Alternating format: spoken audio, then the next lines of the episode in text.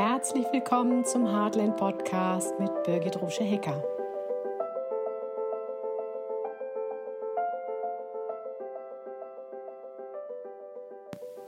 Hey du, da bin ich wieder mit einem neuen Podcast. Diesmal geht es um die bewegenden Zeiten.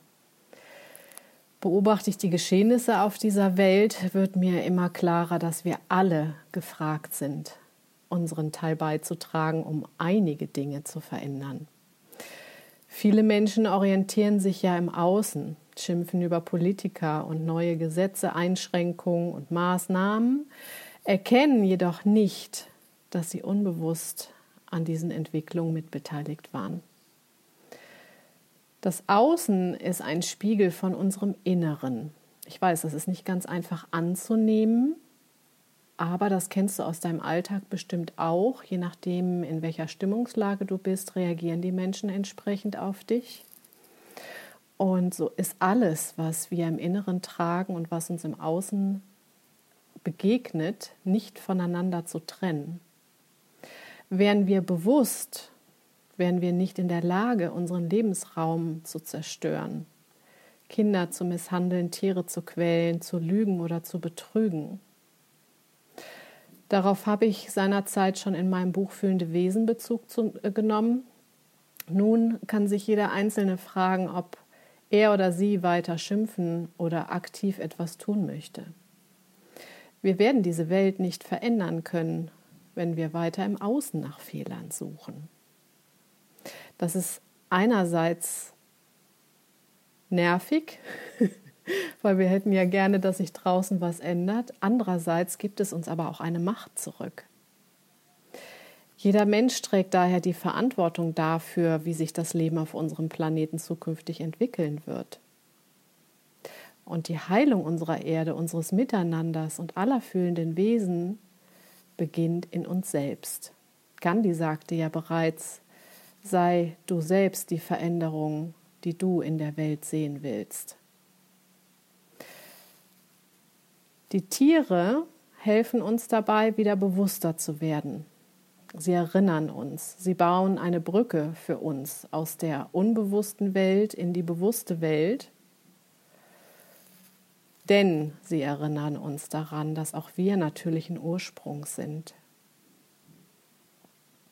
Wir sind so verkopft mittlerweile, dass wir alles versuchen mit dem Verstand zu lösen. Also selbst spontane Impulse und Instinkte werden dann erstmal zerlegt und ich weiß nicht was alles, sodass der Mensch gar nicht mehr natürlich reagiert, sondern immer erstmal alles durch den Verstand gefiltert wird.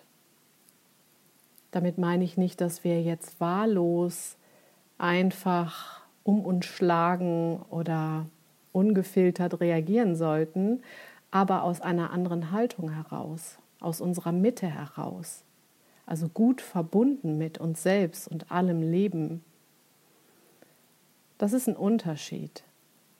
Das heißt, der Weg geht wieder zurück zu unserem natürlichen Sein, zurück zu den natürlichen Gesetzmäßigkeiten. Die erkennen wir an diesem Gefühl, was wir im Inneren spüren können, was so gut zu dem Wort stimmig passt das kannst du selber mal probieren, wenn du in eine Situation kommst, ob, wo du dich fragen kannst, ist das stimmig für mich oder nicht? Kommt da ein klares Ja aus dem tiefen Inneren? Oder auch haben wir ja jeder ein Gewissen. Das ist mit den natürlichen Gesetzmäßigkeiten verbunden. Da gibt es natürliche Gesetzmäßigkeiten, die sind in uns angelegt. Und wenn wir gegen die verstoßen, wie beispielsweise jemanden anlügen oder sogar betrügen, dann gibt es in uns etwas, was merkt, das ist nicht in Ordnung. So, und je mehr wir dahin zurückfinden, dass wir auf diese inneren Impulse, unser Körper, der als Instrument ja sehr genau meldet, was stimmig ist, was in Ordnung ist, was ein klares Ja hervorbringt. Wenn wir da wieder mehr drauf hören, dann kommen wir mehr und mehr zu uns zurück. Mehr und mehr zur Natur zurück. Und weil die Tiere und auch die Kinder noch sehr gut verbunden sind, sind sie wunderbare Lehrer. Daher lade ich dich ein, Kinder und Tiere zu beobachten. Wenn du mit Kindern oder Tieren zusammenlebst, dann kann es sein, dass sie dich spiegeln. Daher schau doch mal, wie sie auf dich reagieren, was sie in dir auslösen, wie beispielsweise Freude, Angst, Hilflosigkeit oder Ärger. Und dann frag dich mal, woher kennst du dieses Gefühl? Meist liegt der tatsächliche Auslöser nicht in dem jeweiligen Moment, sondern in der frühen Kindheit oder auch spät, bei späteren Ereignissen, die wir nicht vollständig verarbeitet haben. Das sind wie so, ich nenne sie rote Buzzer. Ne? Kennst du diese roten Knöpfe, wo man draufhauen kann und dann ertönt ein Ton? Und Kinder und Tiere und andere Menschen sind wunderbar darin, genau diese Knöpfe zu finden und auf ihn rumzuhopsen. Das machen die nicht, weil die böse sind, sondern weil sie genau darauf reagieren. Weil die natürliche Ordnung möchte, dass wir heilen. So und die Auflösung, also die Heilung dessen, geht über das vollständige Fühlen der damals ausgelösten Gefühle. Meist wollen wir ja unangenehme Gefühle eher schnell loswerden und lenken uns dann ab mit Fernsehen oder sonst irgendwas. Dann sind sie aber nicht weg, sondern wirken unbewusst in uns weiter. Wenn also diese Gefühle auftauchen und wir bleiben dann liebevoll mit uns liebevoll, mit diesen Gefühlen liebevoll präsent, während sie voll und ganz da sein dürfen, endlich mal, dann können sie sich auflösen. Vielleicht nicht beim ersten Mal, vielleicht musst du da drei, vier, fünf Mal hingehen, bis es sich wirklich ganz aufgelöst hat wie du das machen kannst. Du kannst nachspüren, wo im Körper du das Gefühl dann wahrnimmst. Also im Brustraum zum Beispiel oder im Bauch oder auch im Hals. Der Hals wird eng. Dann deine Hand an diese Stelle legen. Und dann bleibst du so gut es geht bei dir, also bei dieser Stelle und atmest. Wenn es dir gut tut, dann beweg dich dabei, dann kann sich das Gefühl ein bisschen besser im Körper verteilen oder lasse einen Ton oder ein Wort entstehen oder beides, der das Gefühl ausdrückt, wie zum Beispiel ein Autsch. Ja, dann hören deine Körperzellen, hören, dass du damit beschäftigt bist, dass du gerade dran bist. Und ich glaube so sehr an die Selbstheilungskräfte auf körperlicher, aber auch auf psychischer Ebene. Und wenn wir das natürlich geschehen lassen, ohne es zu deuten oder dem ganzen äh, Interpretationen hinzuzufügen oder eine Geschichte dazu zu erzählen, dann glaube ich fest daran, dass sich diese Dinge auflösen können. Natürlich können je nach Auslöser solche Gefühle auch überwältigend sein. Wenn du also merkst, dass du dabei Unterstützung brauchst, also sei da nicht übermütig, weil du sollst ja nicht wieder in eine Situation kommen, in der du wieder hilflos bist.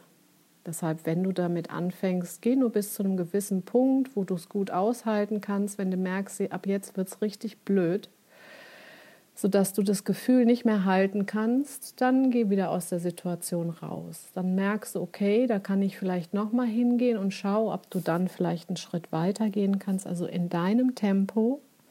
Wenn du aber merkst, dass das zu groß ist, und je nach Auslöser ist das durchaus möglich, wenn du zum Beispiel sehr klein warst und hast geschrien und du warst alleine und hast wirklich Angst gehabt, dann kann es einfach total heilsam sein, wenn jemand an deiner Seite ist. Das kann dein Partner sein, eine Freundin oder eben, wenn es was richtig Großes ist, auch ein Therapeut, der dann einfach weiß, wie er dich durch diese Situation gut hindurch begleiten kann, damit es heilen kann.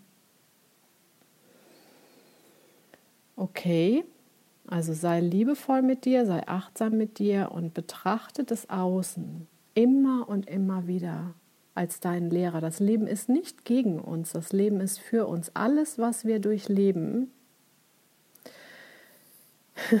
macht, macht aus uns Menschen im Grunde die, die wir sind. Das passiert nicht rein zufällig. Jetzt magst du dich vielleicht fragen, wie kann das dann sein, dass so schlimme Dinge passieren?